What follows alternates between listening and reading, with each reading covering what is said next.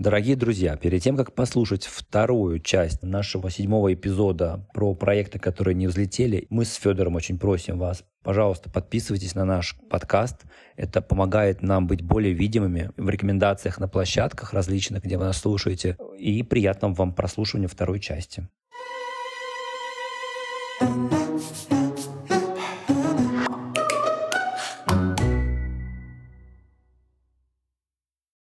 Человек заходит в процесс, который мы, в принципе, потом... То есть он так отполировал свою идею, что он ушел уже от первичной цели, от, от себя самого. А потом, когда доходит речь до шагов, ему уже неприятно это делать. И я вспоминаю сразу себя, когда я пришел к тебе на акселерацию, как мне тошнило, когда мне надо было делать каздев в той самой сфере, которая... Нет, сфера-то мне интересна. Я немножко выбрал э, нишу не ту. Но, Федор, ты хотел что-то сказать? И, и да. Скажи, пожалуйста. Я хотел привести, на самом деле, другой пример и такой альтернативный заход на этот взгляд, потому что у меня из практики, и из наблюдения бизнесовой, и, в смысле, и консультационной практики, люди, которые уходят в процессы глубоко, которые делают все по бумаге, которые с себя ответственность сбрасывают на процессы, на какую-то структуру, это люди с очень невысоким уровнем возможности справиться с неизвестностью и высоким уровнем тревоги тревоги. И если ты изначально тревожный, и вот эта тревожность тебе есть, ты строишь эту структуру, как раз как с чего мы начали вообще этот разговор про твой пример, Стас, что как вот эту структуру обособить от себя и сбросить на нее вот эту вот свою тревогу, что, может быть, не получится. Я нарисую, как это должно быть. Еще. Вот есть рыночный референсный способ, как построить процессы, как сделать, как выбрать нишу. Я сейчас вот так нарисую, потому что я за собой пока не готов тянуть, например, всю команду. Потому что я настолько тревожен, что мне еще за других брать ответственность на себя. Маску сначала кислородную на себя бы хотя бы натянуть, а потом уже на других. Слушай, да, согласен. Есть этот э, кусок там, где за процессами прячутся. Но там же есть другой кусок, где процессы даже просто не начинают использовать. То есть человек знает, что это надо делать. То есть, ну, там дело даже не в том, что он там регламент писал за бумажкой. Ну, надо тебе пойти рынок исследовать. А ты боишься ответа рынка, тебе не хочется вообще это делать. Э, ты не делаешь, ты находишь кучу других методов, тоже может быть правильно, где это делать не надо.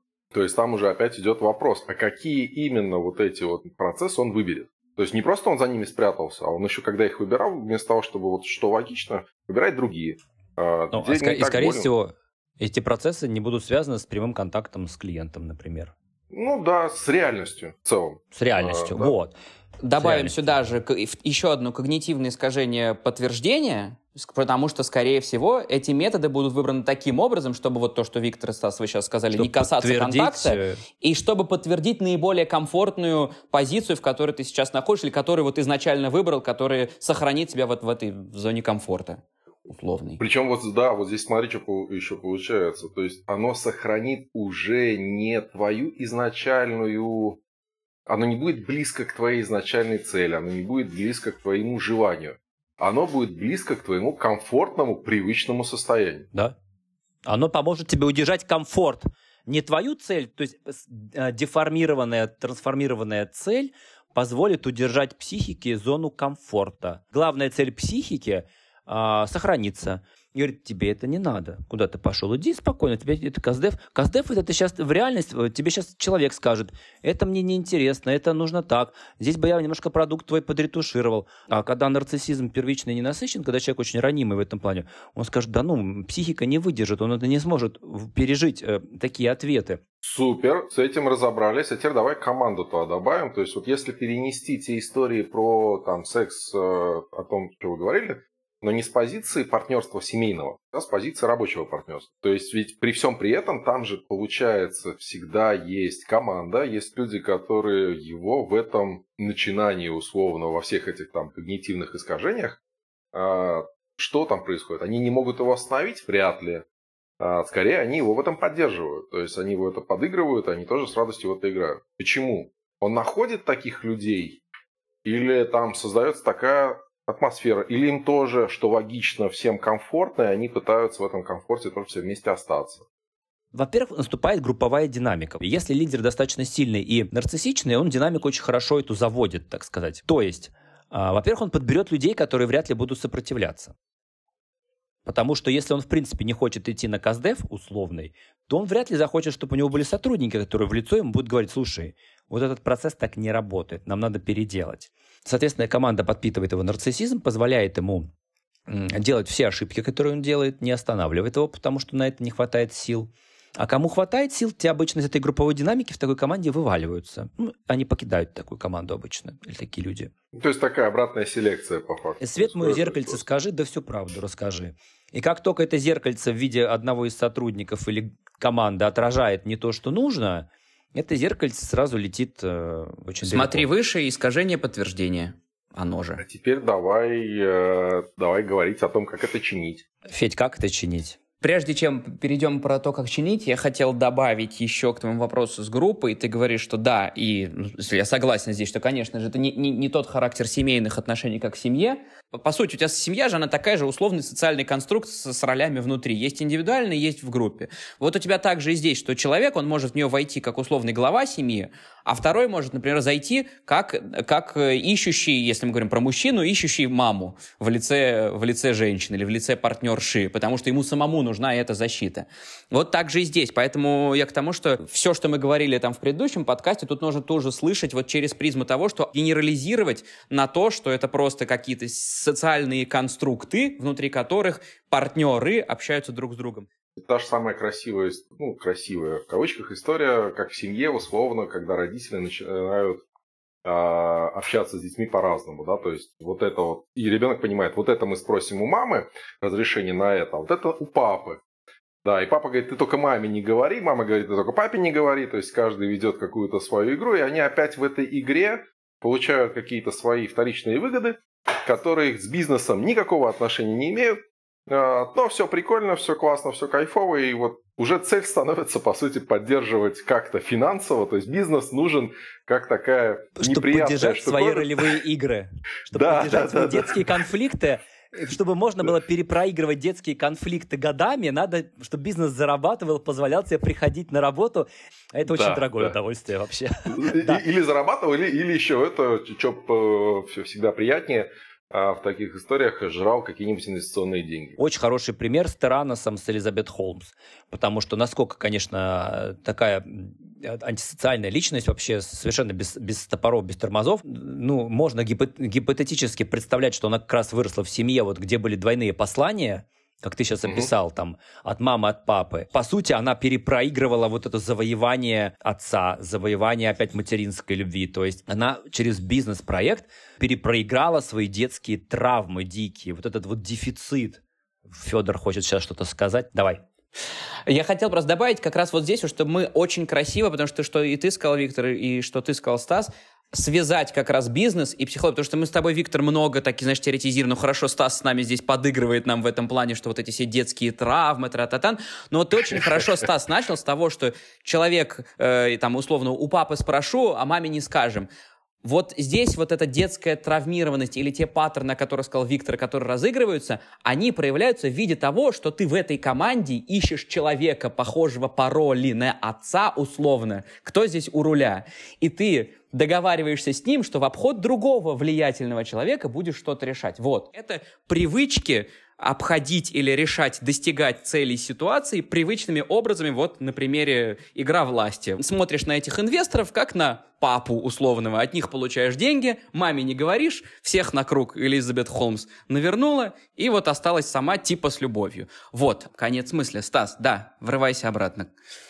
Я бы туда еще в картину добавил как раз вот тоже то, о чем вы говорили на предыдущих подкастах, про людей, которые вот э, как бы говорят, мне кажется, что они больше говорят, про то, что цель заработать деньги, да, что такая инструментальная мотивация, я в свою коробочку буду откладывать. Мне кажется, что это тоже такая красивая, социально одобряемая история. То есть человек оказывается... То есть это же не обязательно стартап, в котором денег нету. Это может быть запросто и какая-то корпорация, либо игрушка какой-то корпорации, да, Абсолютно. где деньги есть. А, Человек оказывается во всем этом, он понимает, что нифига он мир лучше не делает, что он весь погряз во всех вот этих вот корпоративных э, внутренних игрищах и прочее, прочее, прочее, и себе сверху наляпывает вот такую красивую мотивацию. Я здесь ради денег. И пусть что вот это, вот это, вот это, зато деньги. Потом решу. Мне кажется, это как раз не про то, что потом решу. Потому что, я, опять, я очень часто вижу э, людей, которые да нифига они потом не решают, они никуда не уходят, они этим живут. И вроде бы ты смотришь на его, э, опять, вербализованную мотивацию, он говорит, я ради денег. А, Но ты понимаешь, что у человека есть другие предложения, не, хуже, может быть, и лучше по деньгам. Но он там остается. Хотя вот его «я тупо ради денег и только ради денег». По факту он так или иначе играет, ну, как мне кажется, во все эти игрища.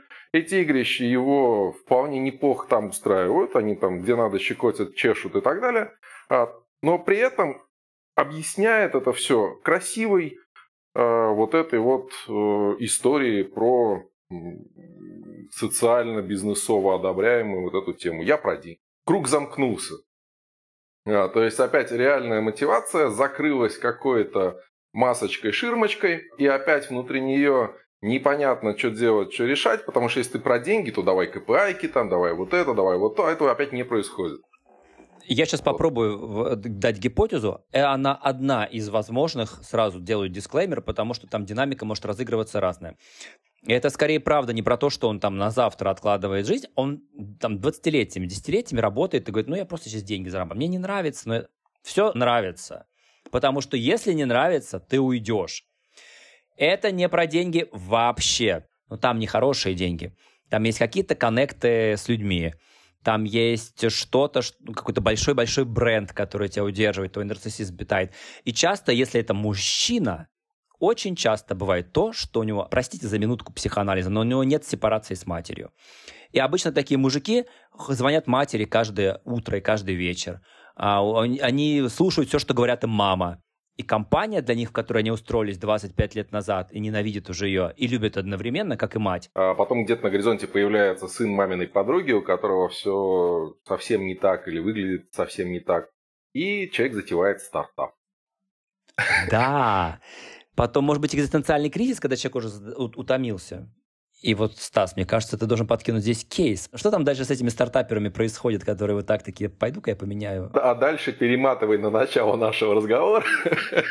Это одна из причин, наверное, почему это происходит. Да? То есть опять идет э, какая-то красивая обертка у этого кейса. Если человек пришел из крупного бренда, он начинает рассказывать, что мы сейчас сделаем убийцу очередного другого крупного бренда, вот, то есть выбирается очень большого, мощного врага, а, начиная там как-то его А что такое убить бренд? Да я тебя прямо сейчас прерву по ходу, пока моя мысль не ушла. Что такое убить бренд другой?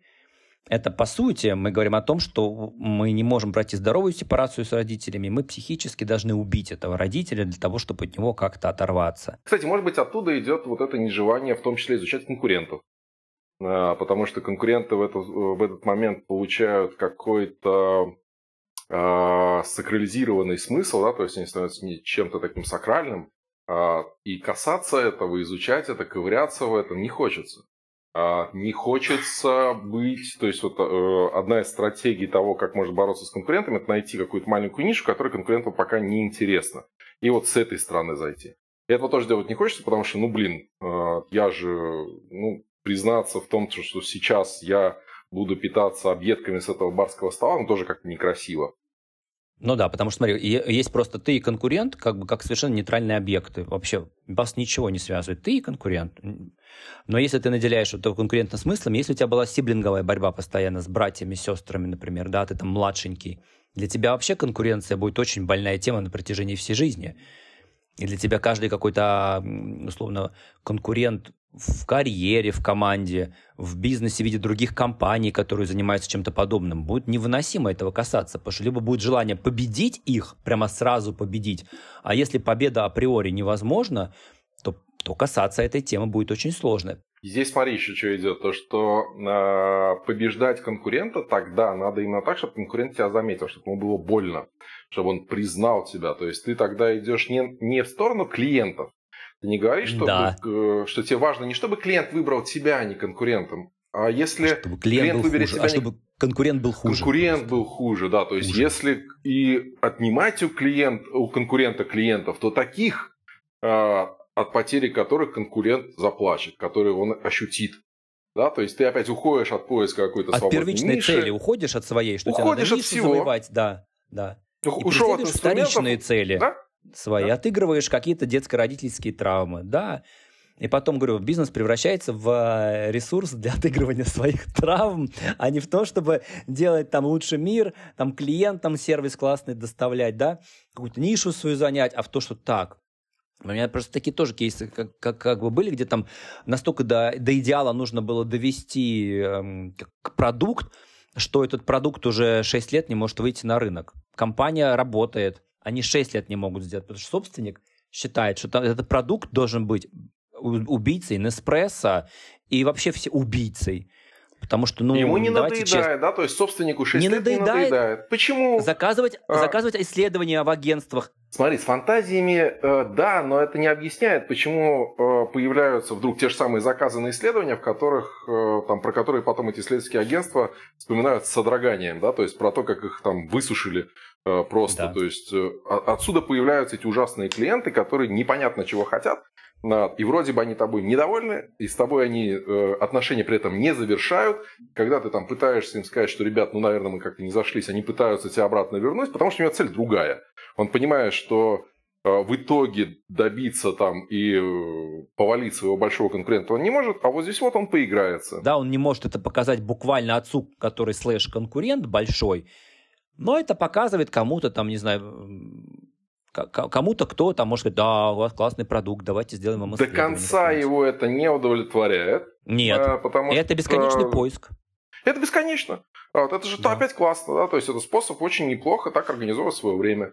А, да. То есть у тебя есть маленькая победа, она до сих, то есть она до конца тебя не порадовала, ты не смог про нее забыть и пойти дальше, а, но что-то тебя подпитало. А, ты, ты возвращаешься к своей этой большой как бы идее, вспоминаешь этот большой красивый флажок, как именно ты будешь побеждать. А вот есть ли там надежда победить? Это называется навязчивое повторение. Если человек не работает с психикой, то это навязчивое повторение будет длиться всю жизнь. А у него есть эта надежда? То есть мы выбрали конкурента, окей, победить, но скорее это даже быть рядом с ним, да, то есть постоянно быть вокруг него. У меня есть обратный пример в этом смысле про Давай. невозможность добиться. Недавно тут работал с одним стартапом, и мне их э, SEO заявил, говорит, слушай, вот представь, а они стартап там не единорог даже, они вот только начинают, начинают. Он мне заявляет, вот нам нужен, чтобы вот маркетинг, чтобы позиционирование бренда было вот как Apple. И чтобы что? Вот это такой пример о, не, о заведомой нереалистичности, когда ты заранее понимаешь, что ты не сможешь перепрыгнуть этого отца. И ты заранее строишь таким образом, чтобы, ну, играться где-то вот, где-то среди непонятных конкурентов, целиться чтобы настолько высоко. Малышом. Всегда быть малышом. То есть ты целишься заведомо слишком высоко, слишком выше головы. И вот это как а раз... нет там вот этого, э, этого кайфа, да, то есть от того, что, ну, я не могу быть э, круче Apple, я не могу работать в Apple, э, но я окружу себя всем, что с ним связано, я буду делать проект, я буду позиционироваться как он, и вот это вот э, буду кайфовать от этого. Да, и в этом как раз выгода, что ты находишься рядом, но при этом не угрожаешь. То есть ты не заявляешь о том, что ты хочешь победить Apple. Ты не доходишь до этого шага, ты говоришь, я буду рядом. И он тебя, кстати, и он тебя победить не может. Это тоже все очень такое безопасное-безопасное. Вот, именно, а... это такой вот эрзац. Ты вот такой гибрид создаешь, все, все, все, все при комфорте, все при делах, но никто ни на кого не претендует, и никто особо ничего не добьется. Да? Мы, но, нас но... они не купят, не поглотят, против нас они ничего делать не будут, мы им не интересны. А, но при этом мы вот, мы не хуже. А, ну, вообще вот рядышком. Да, я думаю, что это утопичная очень идея, и она идет реально из детской травмы. То есть здесь нет реально бизнес, без бизнес-задачи нет никакой. Здесь нет оценки реальности адекватной. Здесь вот это вот идет проигрывание какой-то ретравматизации своей детской. Возможно ли это вообще разрешить? Блин, ну, кстати, интересный вопрос. Можно ли это вообще разрешить как-то в бизнесе? Я вижу, как, я вижу больше примеров, как люди в бизнесе отыгрывают. И единицы, вот э, у меня сейчас есть несколько проектов в работе, там прямо люди глубоко работают с собой, которые, ну, они просто там на грабли наступили уже неоднократно, и вот там начинает эта степень нарциссизма спадать, как бы начинаются нормальные бизнес-процессы, бизнес-проекты, и процессы идут спокойно. И, кстати, там начинается настоящее у собственника удовлетворение, наконец-таки. Там борьба заканчивается с этими родительскими фигурами значимыми, и там начинается, наконец-таки, есть я, я взрослый или я взрослая, мне нравится мой бизнес, он такой, и я здесь конкурирую в том поле, где я способен конкурировать, я это оцениваю, я беру классную команду, мы достигаем там целей. Да, прям по-другому начинается вайб. Я не думаю, что Волош, который делал Яндекс, он хотел сделать, э, блин, Apple. Я думаю, что чуваки сидели просто и рубасили, там, создавали то, что они видели, могли, хотели. Если мы уже переходим да, к этапу лечения, чинения. Да, давайте, давайте к лечению. Да, мы же описали такие выпуклые, да, то есть э, это вот будем считать, что это наш литературный прием, да, то есть мы их немножечко где-то довели до абсурда, до абсолюта. А чаще ну, всего так, же люди не ну, такие. специально, да, да, ну, да. конечно. Чаще всего ты это видишь, э, ну, если, во-первых, если тебя позвали, если э, вообще консалтинг происходит. То есть чаще всего компании, которые вот так глубоко в это погрязли, они никого не зовут. Ну, а если зовут, то вот чтобы просто убедиться, что... Что консультант скажите, придурок. Да, консультант придурок, либо консультант не придурок, но нас погладил. Да? Вот он пришел и сказал, у вас все как надо. Все хорошо. А, да? а, то есть обычно с ними никакой работы нет, ты это сразу понимаешь. А, а чаще всего ты просто видишь очень, э, ну, опять, может быть, где-то всего опыта, может быть, где-то там сам себе это рисуешь, конечно, есть такой риск. А, но ты видишь эти вещи на этапе зарождения. Да, то есть в какой-то легкой-легкой-легкой форме, когда они начинают куда-то человека куда-то склонять. Когда он еще Уводить. не кричит, что... Уводить. Когда он еще не кричит, что мой конкурент Apple. Но ты в каких-то мелких э, проявлениях, мелких желаниях, мелких, там даже тех же самых референсах, которые человек присылает, когда он говорит, чего он хочет, начинаешь видеть, что он ориентируется вон туда. И чаще всего это вот там, да, то есть чаще всего э, компании, с которыми ты работаешь, они такие, то есть у них есть мелкие проявления того, всего другого по чуть-чуть. А, и твоя задача э, не дать им, во-первых, туда сильно утонуть, а с другой стороны, то есть все-таки как-то вытащить, э, то есть выбрать, дать, дать, по сути, работающую альтернативу. Не просто вот туда не ходи, снег башка попадет, а, а вот э, просто вот здесь вот же лучше, лучше, все. А, ты, нормальные люди почти всегда а, идут туда, где лучше. То есть готовые варианты, которые ты показываешь на первом этапе, всем очевидно, что там работает хорошо, и давайте пойдем туда, и там и комфорт остается, принципе, да, то есть потому что если ты исследуешь аудиторию, но делаешь это не с позиции, а вот сейчас мне кто-то сказал, что ему не интересен мой продукт, а все, я пошел в запой, а, так а ты понимаешь, что с этим дальше делать. Это перестает быть страшно. А, это, в принципе, тоже становится комфортно. Когда ты начинаешь смотреть на конкурентов не с позиции того, что тебе его надо победить, разорить, оставить выжженное поле, а когда ты понимаешь, что тебе все-таки надо просто, чтобы э, клиент, выбирая между этим и этим, выбрал тебя, а, тебе становится опять проще, потому что твоя задача становится достижимой. А, и вот этот вот перевод из э, удовлетворения того же самого, но через что-то работающее, а, ну, по-моему, это и есть э, вот та самая цель, задача, миссия, бла-бла-бла, которую ты как консультант пытаешься все время отыграть, отработать хотел добавить, вот сразу всех попробовать нас объединить, то, что мы с вами обсуждали сегодня.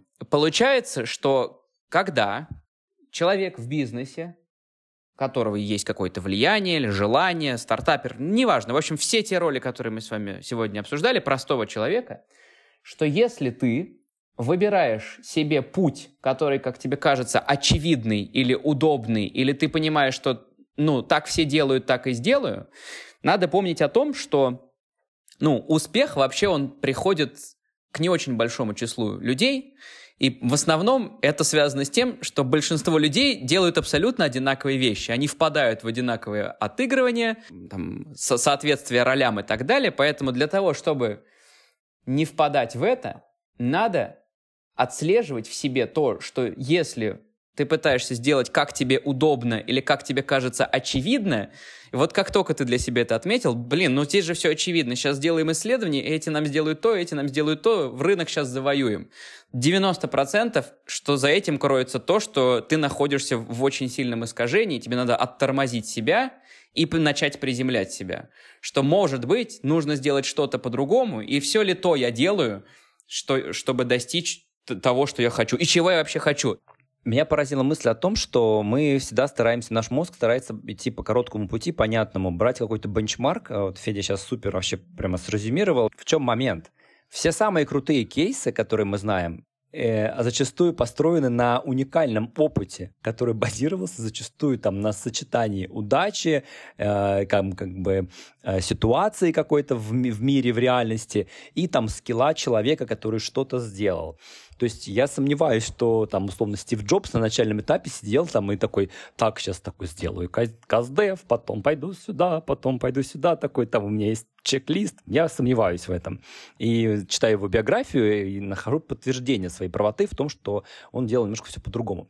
Потом наш мозг так устроен, что мы берем какой-то понятный нам паттерн и говорим, мы сейчас пойдем как Apple или как Яндекс и добьемся таких же целей. Вот это самая большая ошибка любого, мне кажется, стартапера. Вот и то, что Федя сказал, что надо задавать вопросы, это, мне кажется, самая глубинная история. То есть научиться нагружать свой мозг более сложной работой, отфильтровывать. А это вообще про мою сейчас цель. Это моя ли цель? Стас, это про то, что ты говорил. Когда человек берет на свою цель какой-то потом социально, в какой-то рационализирует и социально одобряемое русло ее направляет и идет там по какому-то стандартному шаблону. Ему уже вроде как и, не, и не, даже не всегда приятно туда идти. Но он уже идет, потому что как-то мозг так сказал, слушай, там есть же понятные модели, как надо это делать, давай сейчас возьмем и сделаем. Да, нам модели часто помогают облегчать. Бизнес-процессы выстроенные, хорошие бенчмарки помогают. Но нельзя это огульно брать и использовать, вообще не понимая, это твой процесс или нет, это твой бенчмарк или нет. Может, тебе вообще этот бенчмарк не нужен. Потому что любой бизнес, так же, как и любая психика, они очень уникальные, очень индивидуальные. И что одному классно, для другого будет смертоносно. Как для человека, так и для бизнеса. Вот мне кажется, нам задавание вопросов и более глубокого погружения, а зачем я это делаю, и, и вообще почему, вот это лучше, чем просто брать бенчмарки все подряд. Э, подтяну в, в резюме твой тезис, очень классный. Получается, что таким образом нужно не смотреть, как сделали успешные кейсы, а надо делать не так, как сделали те, у кого не получилось. То есть идти не за успехом, а от неуспеха. Тогда не будет вот этих много фантазий об успехе, об априорном успехе. Они не будут так тяготить твой маршрут, потому что ты будешь понимать, что может по-другому получиться. Вообще что-то может быть иначе. И как только ты убираешь вот эту вот громоздкую фантазию, а я хочу как Apple, а я хочу как Google, а я хочу заработать миллиард, легче становится маршрут. Ты, ты скидываешь этот рюкзачок с этой э, дикой какой-то фантазией, которая из книжки взята. По-моему, звучало у вас тоже в подкасте по поводу откладывания жизни. Мне вот кажется, здесь очень во многом про это, да, про то, что если ты рисуешь себе эту картинку, неважно какую, а если ты рисуешь себе эту дальнюю картинку, которой ты вот начинаешь идти именно к ней, а, сегодня у тебя нет. А, да, и все, что происходит сегодня, для тебя это такая раздражающая фигня, которая тебе к этой красивой, классной картинке ты мешает это обесцениваешь, прийти. да, оно бесит. Ты это обесцениваешь. А, а что бы там ни было, всегда будет э, долго. Это всегда будет про процесс, это всегда будет про что-то длящееся, про что-то сегодня. А, если ты вот это вот длящееся не любишь, если ты от этого не получаешь удовольствие, ну, ни хера не получится. А, просто да. потому что будет всегда более легкий путь, а, который вот э, прям завтра тебе каким-то образом, может быть, даст денег. Всегда будет какие-то там соблазны все это нафиг бросить и перестать себя там мучить, питать и так далее. То есть вот, на мой взгляд, самый, ну, первый вопрос, конечно, это вообще любимый вопрос любой акселерации, там, любого продукт менеджера а зачем ты это делаешь, нафига тебе это надо? Mm-hmm. И вот надо задавать. А второй вопрос, а как от всего этого получить удовольствие? Да, это то, кстати, про что мы с Федором часто размышляем, что правило пяти «зачем» здесь хорошо работает. Все-таки «да, зачем?», «а зачем?», «а зачем?» Там где-то на пятой-седьмой ступени всплывет истина. И второе, да, это получать удовольствие. Инкорпорировать в ежедневную рутину принцип удовольствия очень важно – да. Стас, с какими тезисами ты уходишь? Мне кажется, потому что если ты подведешь итог, это будет э, очень практика применимой. Может быть, или какой-то месседж для слушателей, вот какой бы там типа тезисы, которые бы ты дал сегодня слушателям, или напутствия какие-то, да, и ну, просто. Ну, наверное, для меня вот эта главная мысль все-таки она про удовольствие в моменте, да, то есть опять пафосно, ну, но факт. То есть, если, наверное, главный признак, если ты получаешь удовольствие от чего-то, что тебе надо как-то чем-то прикрыть, зарисовать какой-то масочкой, как-то рационализировать, скорее всего, что-то не так. Да, то есть, если ты не можешь прямо сказать, я кайфую ровно вот от этого, от этого, от этого, от этого, сегодня мой кайф был вот в этом. А, и если наоборот ты понимаешь, что раз за разом ты не можешь про этот день, там, про вот эту неделю, месяц сказать, что а я вообще не кайфовал. Я тут ради денег, или я тут ради будущего какого-то успеха, или я здесь ради того, чтобы там мама я не бездельник, я стартапер, ну, тоже что-то надо менять. А, ну, точки зрения психологии надо вот идти к Виктору и к Федору, с точки зрения процесса надо идти ко мне. Да, и, да. Но в целом задаваться этим вопросом, а мне понравилось. Да, это, наверное, самое такое важное. А, там, задаваться вопросом у ребят, а, у команды.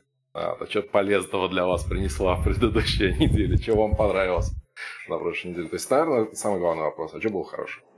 подумать о том, чтобы разделить. Это сейчас реально мое, это моя цель. Это, это, это, это правда так вот происходит. Мне этого хочется. Или я сейчас что-то отыгрываю с собой, с командой.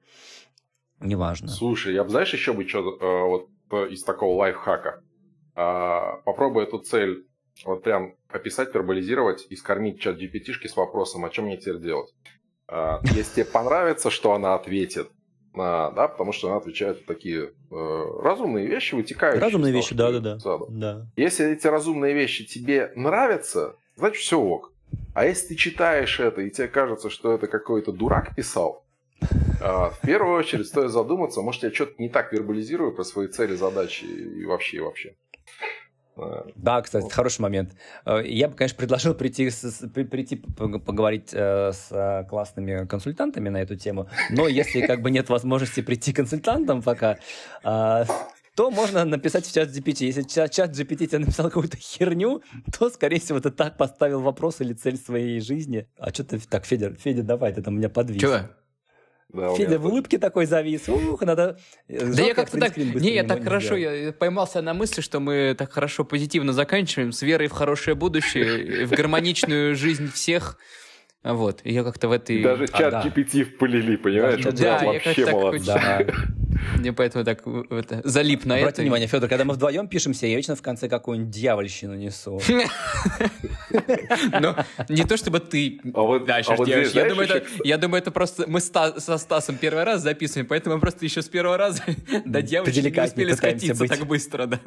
Так-то а, э, это мы уже вырежем, наверное. ну так просто. А вот а, мне нравится настрой. Вот это. Э, ты когда рассказывал про то, что я вот там читал биографию Стив Джобса, и все совсем по-другому, да, то есть там было. Да, и вот та же самая история, как э, говорят, что не надо путать туризм с иммиграцией, не стоит путать реальную жизнь, реально происходящие вещи, реальную историю и маркетинговую историю. Ту историю, которую ты можешь прочитать в книжках, которую ты можешь там услышать в интервью. Смонтированную историю. И ведь это же монтаж. А, Книга — это монтаж, Это монтаж, да. То есть, когда Конечно. ты пытаешься быть похожим на вот этого смонтированного героя... На персонажа, который не живой. Да. Которого не было. Да, которого никогда которого не, не было. А, ну, у тебя ничего не будет. Так же, как этого да. персонажа. Во, Стас, супер глубоко, глубоко, спасибо. Федор, это надо будет обязательно оставить как некий прямо финал. Я ждал, ты мне скажешь, что Стас начал мыслить с фразы, это мы, наверное, вырежем. И Виктор такой, вот какая.